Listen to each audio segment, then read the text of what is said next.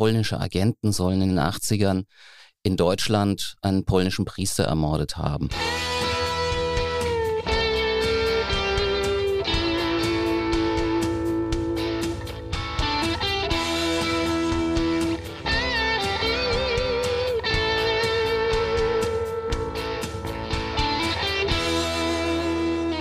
Liebe Zuhörerinnen und Zuhörer, herzlich willkommen zu unserem Podcast Alles Böse.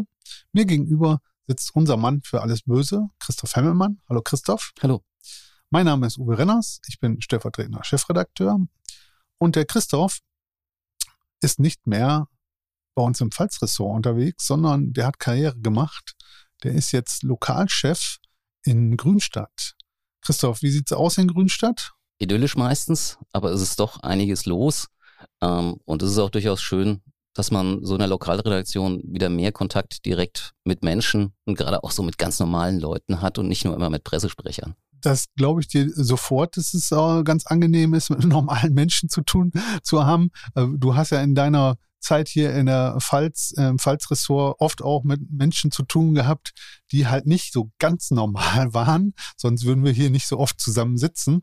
Ähm, ich hoffe, dass wir das auch weiterhin schaffen. Wir werden das wahrscheinlich gemeinsam nicht mehr so oft schaffen, wie, wie wir das bisher gemacht haben. Aber ähm, ja, wir arbeiten daran und, äh, und hoffen, dass wir noch viele, viele Folgen unsere Zuhörerinnen und Zuhörer auch hier irgendwie zustande bekommen.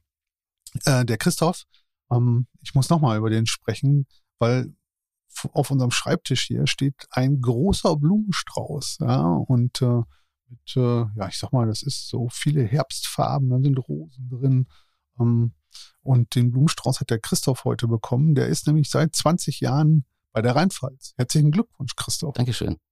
So, jetzt sind wir aber auch mit den ganzen Gratulationen irgendwie durch. Also Lokalchef geworden, 20 Jahre bei der Rheinpfalz. Was will man noch mehr im Leben, oder? Hast du sonst noch Pläne? Nein. Wenn ich jetzt sage, stellvertretender Chefredakteur werden, mache ich mir keinen Freund gegenüber. Okay, also wenn noch jemand einen Job für mich hat, äh, er wird gerade angegriffen. Vielleicht gibt's ja noch eine Pressestelle, die jemand suche. Aber ehrlich gesagt, ich glaube, was du machst, möchte ich auch nicht machen. Okay, also wir reden jetzt, wir reden jetzt wieder über die schlimmen Dinge und ich glaube, wir können uns beide nicht beklagen machen das ja auch beide gerne. Also, Christoph, wir sitzen hier heute, ähm, weil du bist nach Grünstadt gegangen, bist Lokalchef geworden und ähm, in der vergangenen Woche gucke ich in unser E-Paper und denk so, boah, was ist das denn für eine Geschichte? Agentenmord in Karlsberg? Was bist du denn da jetzt schon wieder auf die Schliche gekommen? Zeitung lesen bildet. In dem Fall war es die FAZ, Frankfurter Allgemeine Zeitung. Ähm, ich war für ein paar Tage in Urlaub. Normalerweise, also ich habe die FAZ privat im Abo. Äh, normalerweise bestelle ich sie da ab.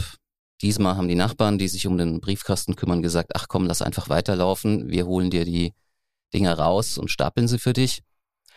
Ja, und nachdem ich wieder da war, hatte ich diesen großen Stapel vor mir und habe den halt noch so ein bisschen oberflächlich durchgeblättert äh, und bin dann, es war irgendwie abends, ich war auch müde, ähm, noch auf so eine ganz große Geschichte da gestoßen. Ähm, Agenten, polnische Agenten sollen in den 80ern in Deutschland einen polnischen Priester ermordet haben. Ich habe noch so ein bisschen mit mir gerungen, lese ich das jetzt oder lese ich es nicht? Einerseits bin ich müde, andererseits, okay, es klingt schon irgendwie spannend. Habe angefangen zu lesen, habe dann da Karlsberg gelesen, habe weitergelesen und irgendwie so in meinem Hinterkopf kam allmählich hoch, Karlsberg, das ist doch in der Pfalz. Und dann noch mal ein bisschen später kam in meinem Hinterkopf hoch, nee, Moment mal, das liegt ja im Gebiet der Unterharder Rundschau, also der Grünstadter Ausgabe, für die ich jetzt zuständig bin. Ähm, und von dem Moment an war ich natürlich wieder hellwach, habe mir durchgelesen, was der Kollege der FAZ da zusammengetragen hat. Ja, und dann habe ich geguckt, dass ich eigene Recherchen anfange. Ja, und bevor jetzt äh, die, bevor ihr jetzt aufhört äh, zuzuhören und euch die FAZ kauft, äh, also der Kollege hat weiter recherchiert und ich glaube, er hat noch einige Dinge auch herausbekommen, die dann nicht in der FAZ standen. Übrigens kann man uns natürlich auch abonnieren, keine Frage. Ja, auch digital als E-Paper oder unser Plus-Abo, also alles zu haben.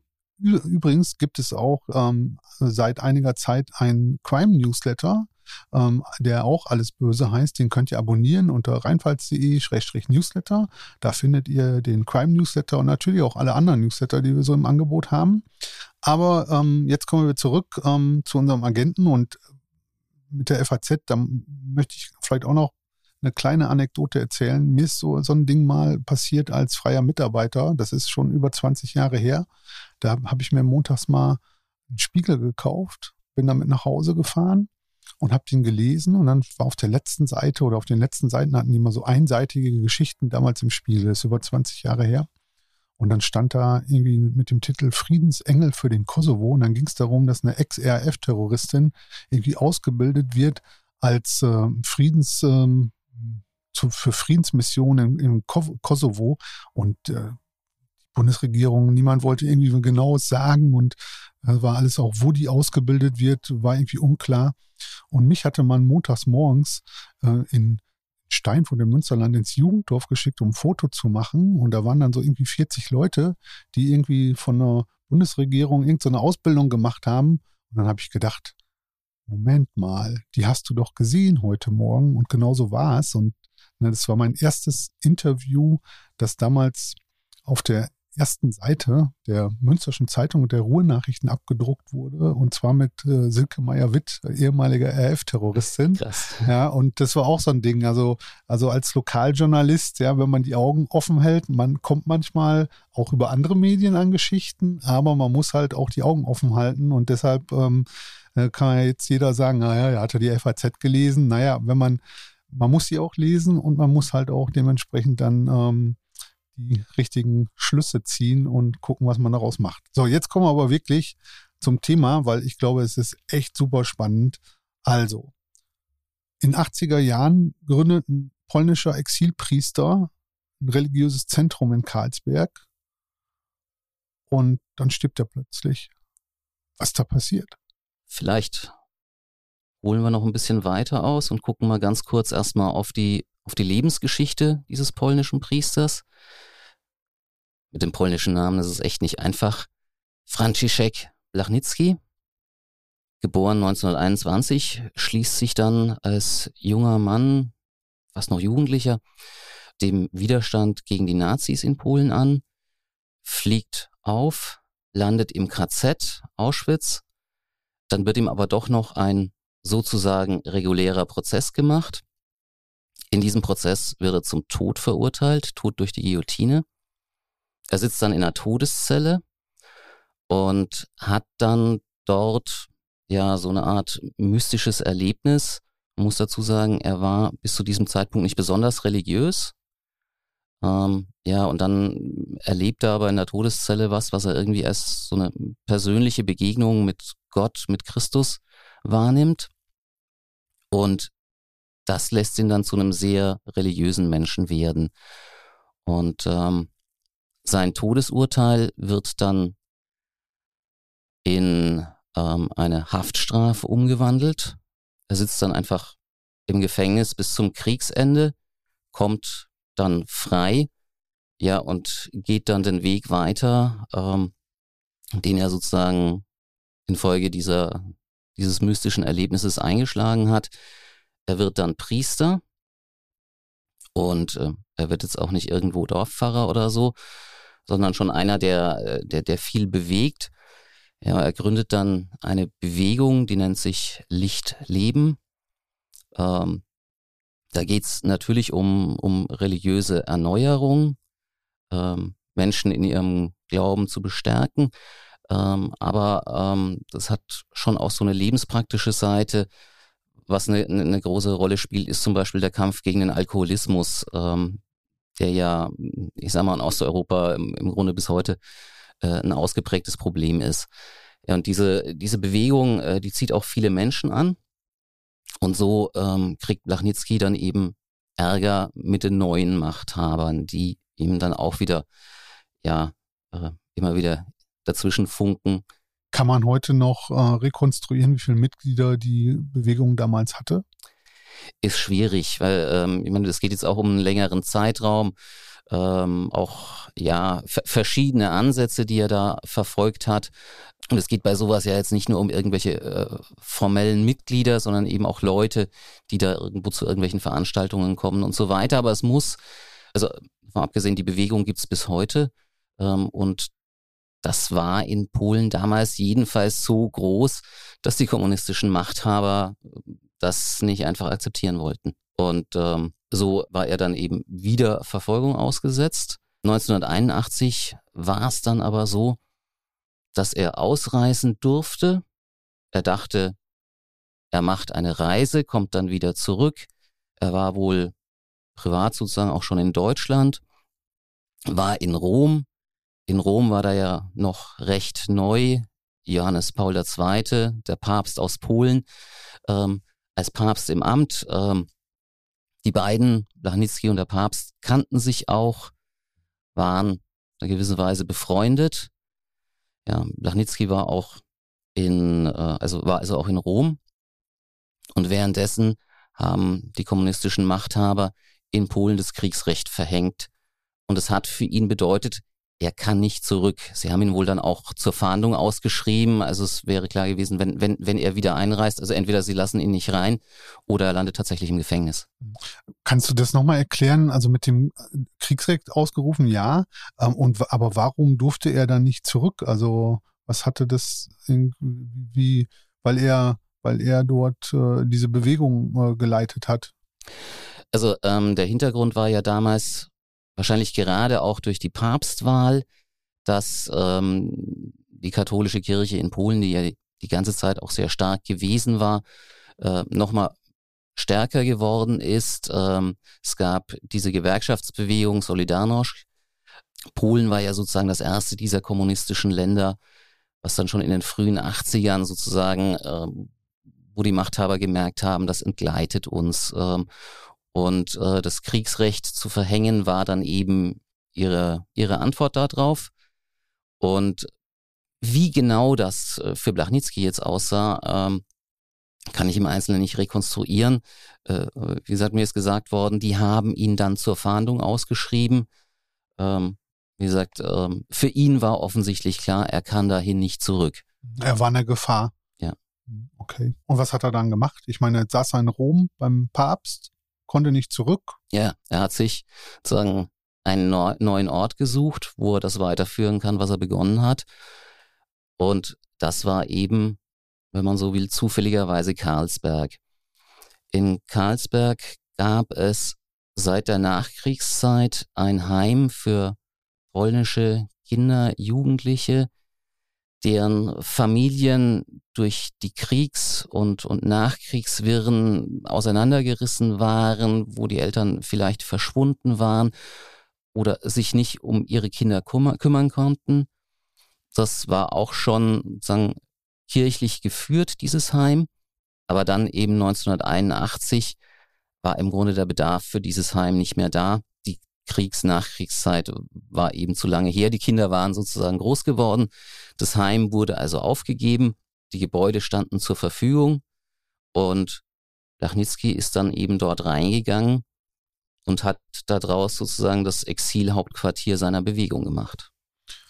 Und das existiert heute noch? Es existiert heute noch. Es sind zwei polnische Priester dort vor Ort, die betreiben dieses es läuft unter Begriff Marianum ähm, weiter. Es ist auch immer noch ähm, eine Anlaufstelle, wo Exilpolen oder polnischstämmige Menschen, die in Westeuropa, nicht nur, nicht nur in Deutschland, wohl auch Belgien und so weiter leben, halt immer wieder für, für Veranstaltungen und so weiter hinkommen. Und ähm, die Priester sind gleichzeitig auch ähm, ja, Polenseelsorger im Auftrag der Diözese Speyer. Das heißt, ähm, sie schwärmen auch sozusagen aus, feiern mit Polen dann vor Ort in, in einem Verein in der Pfalz Gottesdienste, beziehungsweise sind für die als Ansprechpartner da.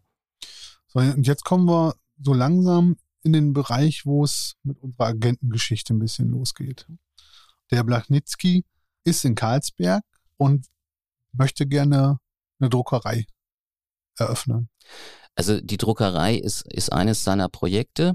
Die hat im Grunde genommen zwei Ziele. Also er möchte natürlich seine Ideen verbreiten.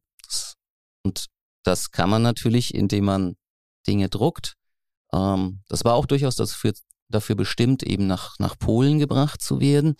Andererseits ähm, musste seine Organisation ja auch irgendwie Einkünfte erwirtschaften und, und diese Druckerei sollte also auch Einnahmen bringen. Das hat aber nicht so richtig funktioniert. Das hat nie richtig funktioniert. Ich muss an der Stelle sagen, ähm, also ich war jetzt äh, im Marianum in Karlsberg vor Ort, habe mich ähm, dort mit dem jetzigen Direktor, das ist einer dieser beiden polnischen Priester, unterhalten, ähm, Jacek Herner. Der war damals als junger Mann auch schon dort vor Ort, war Teil dieses Teams sozusagen, das Blachnicki um sich hatte. Er war nicht in der Zeit, als Blachnicki dann gestorben ist, war er nicht in Karlsberg, sondern irgendwo in Norddeutschland, äh, um, um dort ähm, polnische Katholiken zu betreuen. Ähm, aber ähm, er hat viel mitbekommen. Er hat mir sozusagen ein bisschen so zusammenfassend erzählt, was eben die, die dabei waren, ähm, ja, berichtet haben, was er selber erlebt hat und so weiter. Ja, und äh, zur Druckerei hat er mir eben gesagt, ähm, es, es, äh, es hat sozusagen auf zwei Ebenen nicht funktioniert.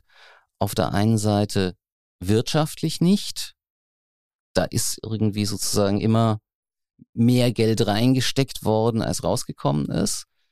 Ja, und auf der anderen Seite gab es auch immer massive technische Probleme. Er hat gesagt, es ist ständig irgendetwas kaputt gegangen an, an diesen Druckmaschinen. Jetzt muss man dazu sagen, dass unser Pfarrer die Druckerei nicht selbst geleitet hat. Hm? Jetzt kommen wir so langsam zum Punkt. Also er hatte Helfer, er hatte natürlich insgesamt Helfer, das war ja kein Ein-Mann-Betrieb, so eine Bewegung. Und ähm, gerade diese Druckerei hatte er also einem polnischen Ehepaar anvertraut. Die waren beide eben auch aus Polen gekommen. Ich würde sagen, kann sagen, das waren Intellektuelle. Er, der Mann, hat ähm, irgendwo in Polen mal Filmverleih, war so in der Filmbranche. Die Frau war promovierte Soziologin äh, und die haben sich wohl auch ja sehr sehr eigenständig, eigenverantwortlich um die Druckerei gekümmert. Und heute müssen wir davon ausgehen, dass diese beiden ja ein doppeltes Spiel gespielt haben, dass sie nämlich eigentlich ähm, Agenten des polnischen Geheimdienstes waren, die also ja Lachnitzky bespitzeln und auch sein, sein Projekt sabotieren sollten. Und der bekommt es heraus, und zwar genau einen Tag vor seinem Tod. Also die, die zeitlichen Angaben, habe ich festgestellt, gehen ein bisschen auseinander. Es gibt einen so einen Mann aus dem polnischen Widerstand aus dieser Zeit, der mittlerweile sagt, ja, ich war derjenige, der Blachnicki damals darüber informiert hat, dass er da Spitzel hat. Er sagt, ich habe ihn zwei Tage vorher angerufen. Herner, der Priester vor Ort, hat davon gesprochen, dass dieser Anruf einen Tag vorher eingegangen ist. Aber darauf kommt es wahrscheinlich auch nicht an. Es, es gibt viele Hinweise darauf, dass äh, Blachnicki ganz unmittelbar vor seinem Tod darüber informiert worden ist, dass dieses Ehepaar für den polnischen Geheimdienst arbeitet und seine Arbeit sabotiert. Der Priester Herner hat zu mir gesagt, Lachmitzki hat seinem engsten Kreis ähm, nach diesem Telefonat nicht viel gesagt, aber hat ihnen gesagt, ich weiß jetzt, die haben meine Druckerei kaputt gemacht. Und er stellt sie zur Rede. Er stellt sie zur Rede.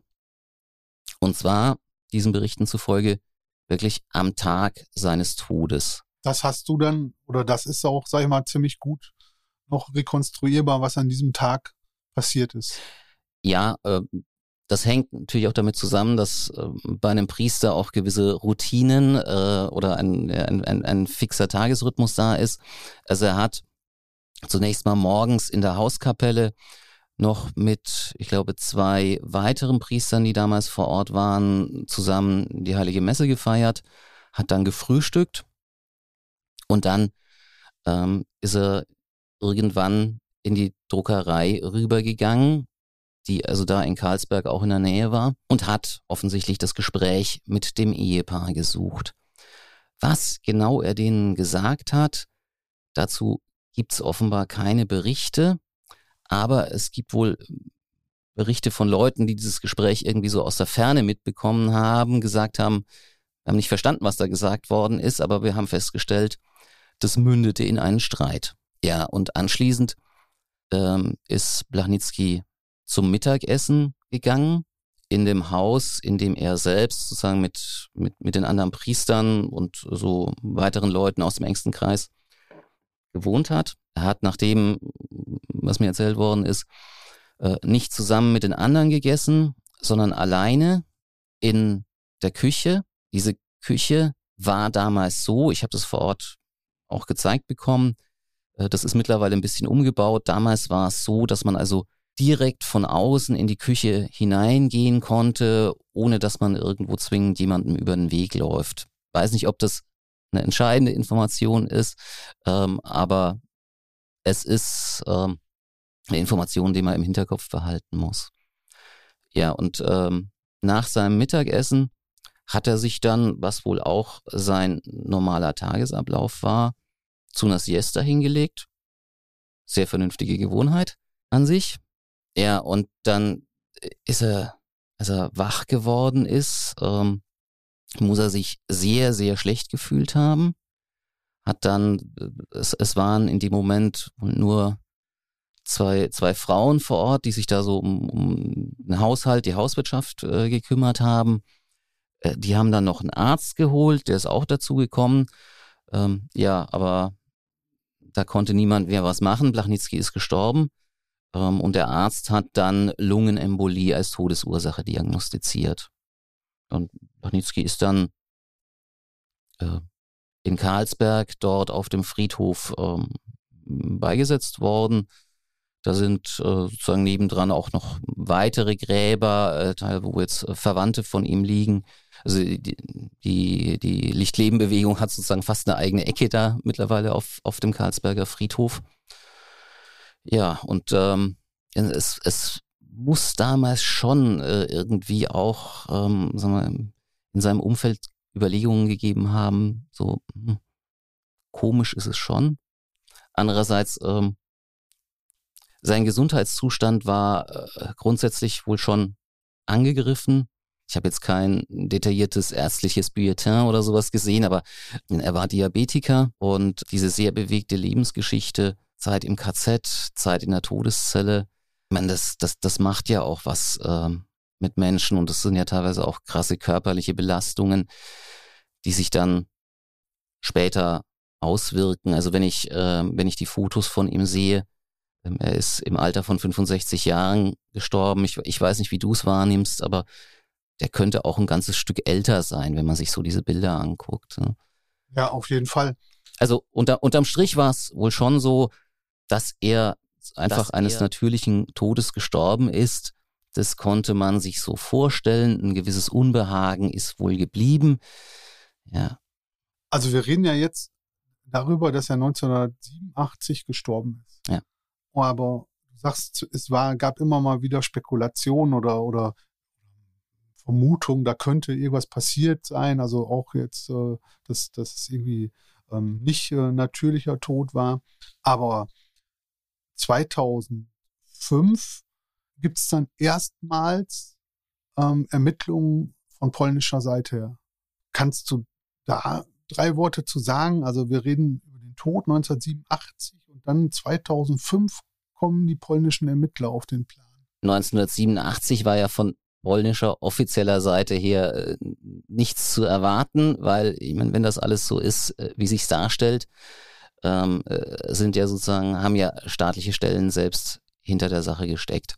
Die Frage ist ja auch noch, was ist 1987 eigentlich in Deutschland passiert? Nach allem, was ich weiß, nichts. Also da ist jetzt von behördlicher Seite niemand auf die Idee gekommen, dass man es hier vielleicht mit einem Mord zu tun haben könnte.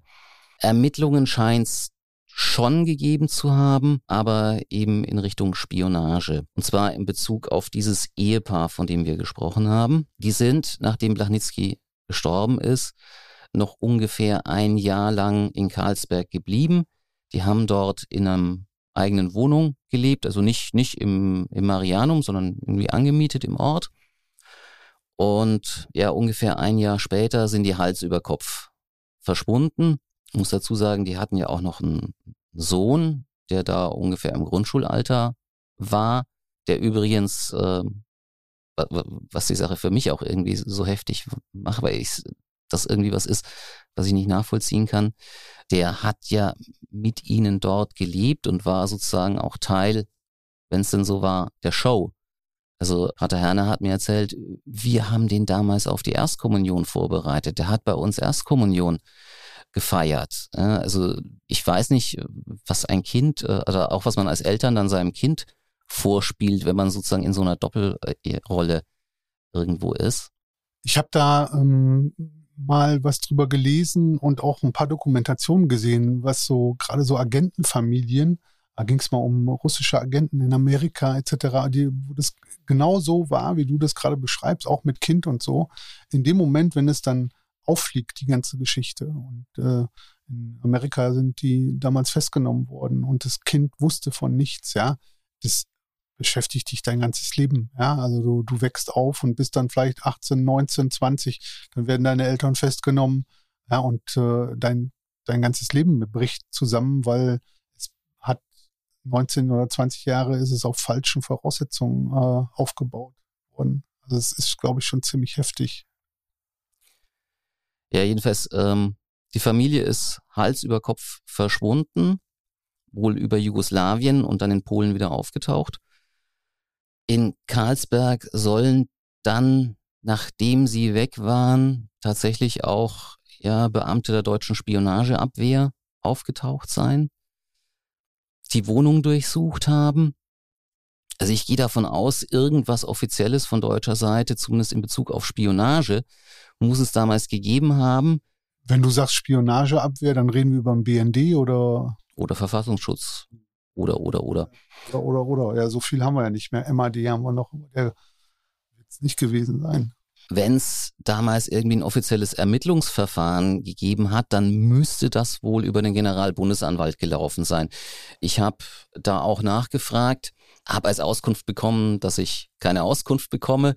Äh, mit der Begründung ähm, vom Generalbundesanwalt äh, werden Fragen nur beantwortet zu Verfahren, die er von sich aus öffentlich gemacht hat. Und das hat er in dem Fall nicht. Und man will wahrscheinlich auch der polnischen Seite da nicht irgendwie die Arbeit erschweren. Auch das mag eine gewisse Rolle spielen, weil es gibt ja jetzt in dem laufenden Verfahren auch durchaus Kontakte zwischen den polnischen und den deutschen Behörden. Du sagst jetzt gerade im laufenden Verfahren, also es wird wieder ermittelt. Ja, also du hattest eben ja schon angesprochen, 2005 dann von polnischer Seite her der Versuch aufzuklären, ist Blachnicki eines natürlichen Todes gestorben oder umgebracht worden.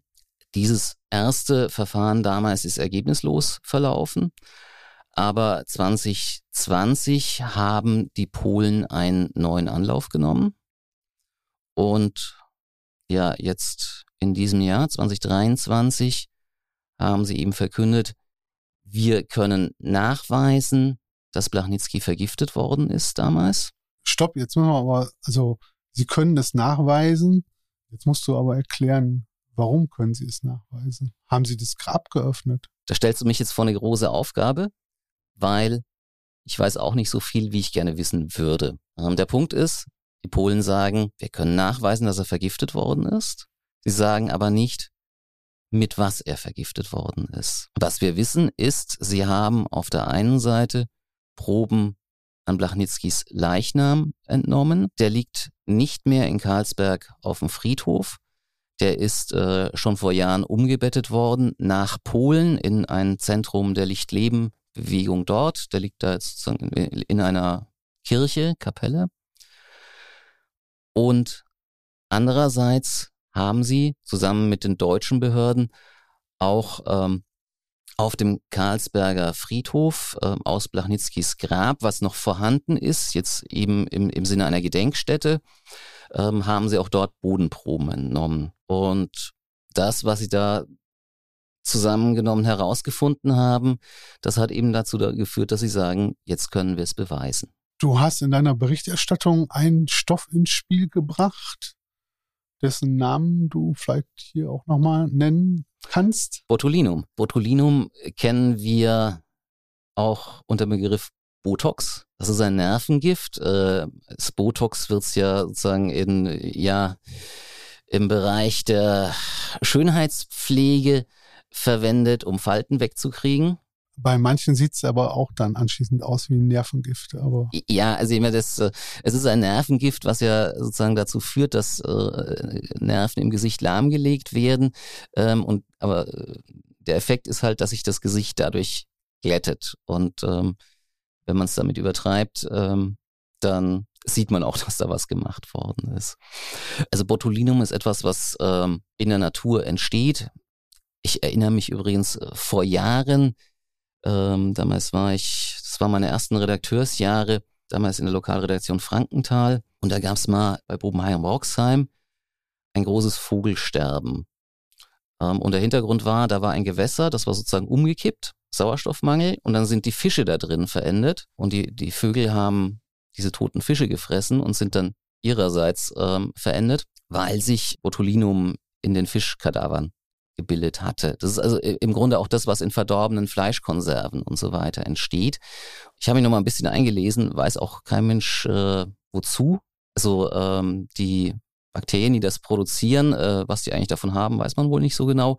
Aber jedenfalls ist es ein heftiges Nervengift. Und ähm, ich bin eigentlich drauf gestoßen, weil diese Probenentnahme auf dem Karlsberger Friedhof da ging es offensichtlich nicht darum, was ich im ersten Moment gedacht hatte, dass man da auch noch äh, gucken will, ob da sozusagen Spuren des Gifts in dem Sinn sind, dass die aus dem Leichnam dort in die Erde eingedrungen sind, sondern dass es darum ging zu gucken, ob da im Boden etwas passiert ist oder vorhanden ist, was sozusagen nachträglich nach dem Tod äh, in Blachnitzkis äh, Leichnam eingedrungen sein könnte. Okay, jetzt glaube ich, ich kann es, verstehe es gerade. Das heißt, die haben bei ihm irgendwas gefunden und wollten dann gucken, dass es, sag ich mal, wirklich nur bei ihm im Körper ist muss, und nicht in dem muss Boden. Das, muss das ja. wirklich vor seinem Tod in den Körper gekommen sein oder ihm danach? So, okay. ich, will, ich will mich mit ja. Botulinum jetzt auch nicht so fürchterlich weit auf, aus dem Fenster lehnen. Das Problem äh, bei Vergiftungen ist ja, es gibt einen Haufen fieses Zeug. Und wenn man nicht weiß, wonach man sucht, dann findet man es oft auch gar nicht. Was mich halt am Botulinum auch noch hat denken lassen, ist sozusagen eine Art Parallelfall, der auch in diesem Jahr nochmal Schlagzeilen gemacht hat. Da geht es um den äh, chilenischen Dichter und auch ähm, Nobelpreisträger Pablo Neruda. Der ist 1973 gestorben. Diagnose damals war Herzversagen, aber auch da gab es immer den Verdacht, dass er äh, von den Machthabern vergiftet worden sei. Äh, auch da gab es jetzt nochmal ein international besetztes ähm, Expertenteam, das diesem Verdacht nochmal nachgegangen ist. Und fast seine Familie hat dieses Jahr verkündet, äh, diese Experten haben jetzt auch den Nachweis er ist vergiftet worden und es war Botulinum. Wie gesagt, ob das jetzt wirklich auch für Blachnitzky gilt, ich will mich nicht auf ein Fenster legen. Es ist sicherlich eine, eine Spur, über die wir von außen her nachdenken können. Äh, vielleicht verraten uns die polnischen Behörden ja irgendwann doch, was es denn wirklich war. Also die wissen oder sie sagen, sie wissen jetzt, dass er vergiftet worden ist. Wie geht's denn da jetzt weiter? Hast du da eine Ahnung? Wenn man sich die Sache mal insgesamt anguckt, wenn man davon ausgeht, der ist wirklich vergiftet worden. Und das ist wirklich so unmittelbar in dem Moment sozusagen passiert, wo er erfahren hat, dieses Paar, dem ich vertraut habe, dem ich meine ähm, Druckerei anvertraut habe, das sind Saboteure und Spitzel des Geheimdienstes. Ähm, dann, dann fällt es einem natürlich schwer, sich vorzustellen, dass beides nicht irgendwie in einem Zusammenhang miteinander steht. Also der erste Reflex ist so eigentlich, dass man sich denkt, Mensch, dieses Ehepaar, naja, entweder sie waren es oder sie hängen zumindest mit drin. Ich habe noch mal eine Frage. Also kann man davon, man kann doch fast schon davon ausgehen, dass dieses Ehepaar auch nicht mehr lebt, oder? Die sind beide noch am Leben? Sind bei, aber die sind dann ja auch schon alt wahrscheinlich, oder? Bei ihm kann ich es nicht genau sagen. Er ist, er ist auch, er ist als Gestalt sehr, sehr schwer greifbar.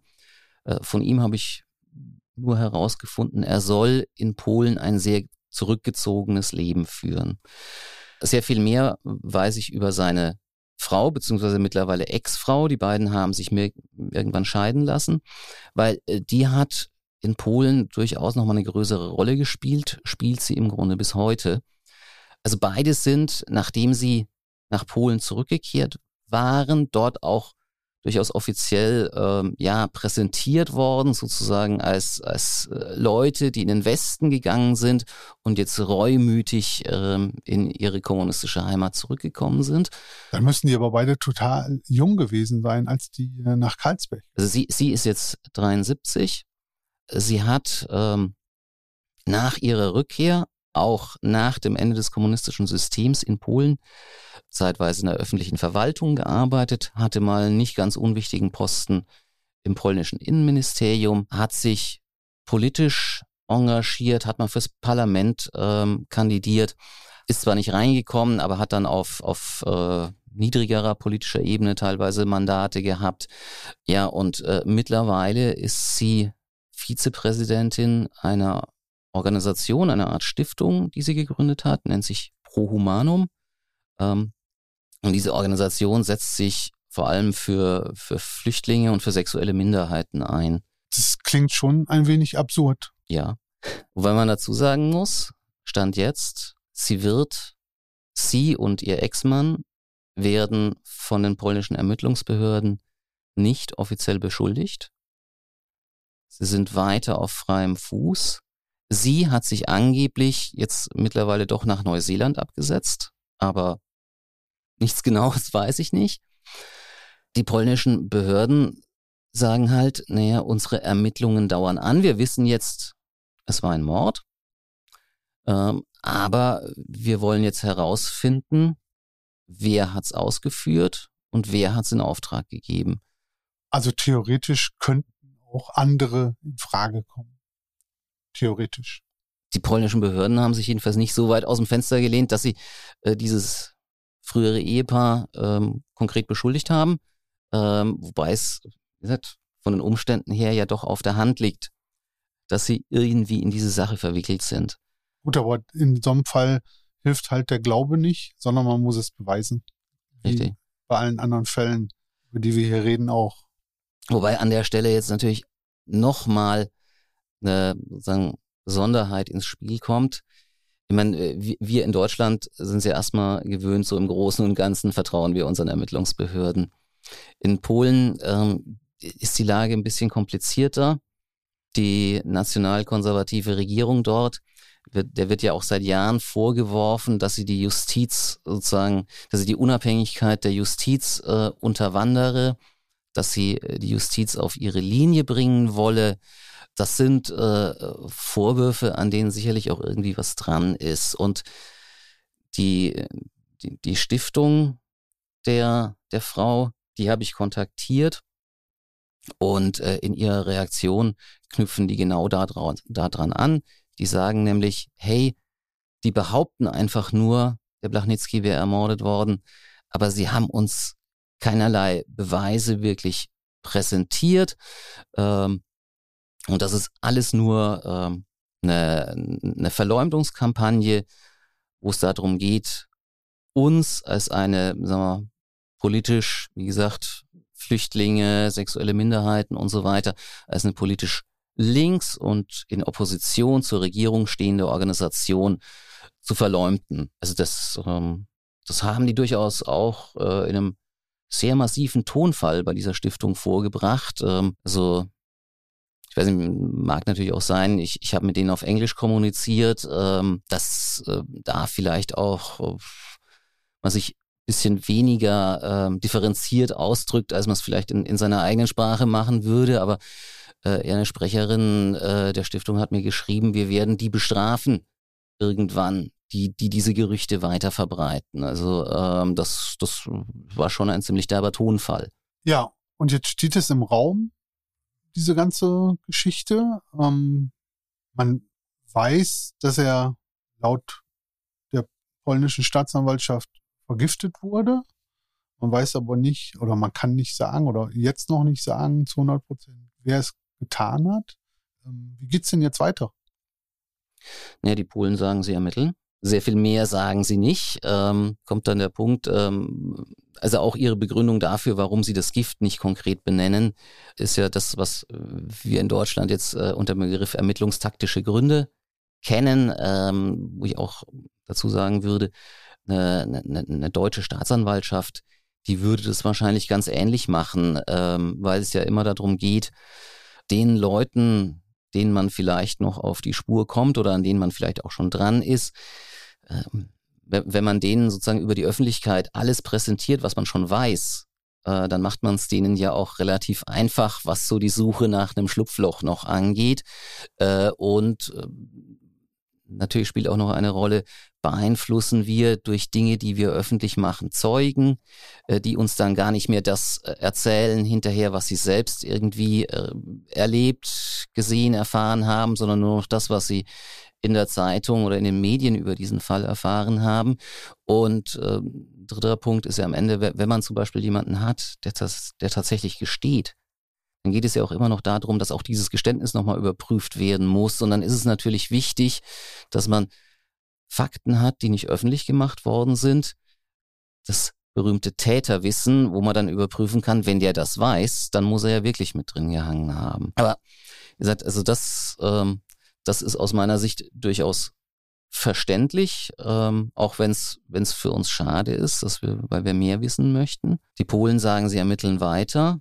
Auf der anderen Seite ist halt auch noch die Frage, was machen jetzt eigentlich die deutschen Behörden? Weil, also die können sich ja jetzt auch nicht einfach darauf zurückziehen, okay, das Opfer war Pole, die Hintermänner, die Auftraggeber, die Ausführenden waren wahrscheinlich auch Polen.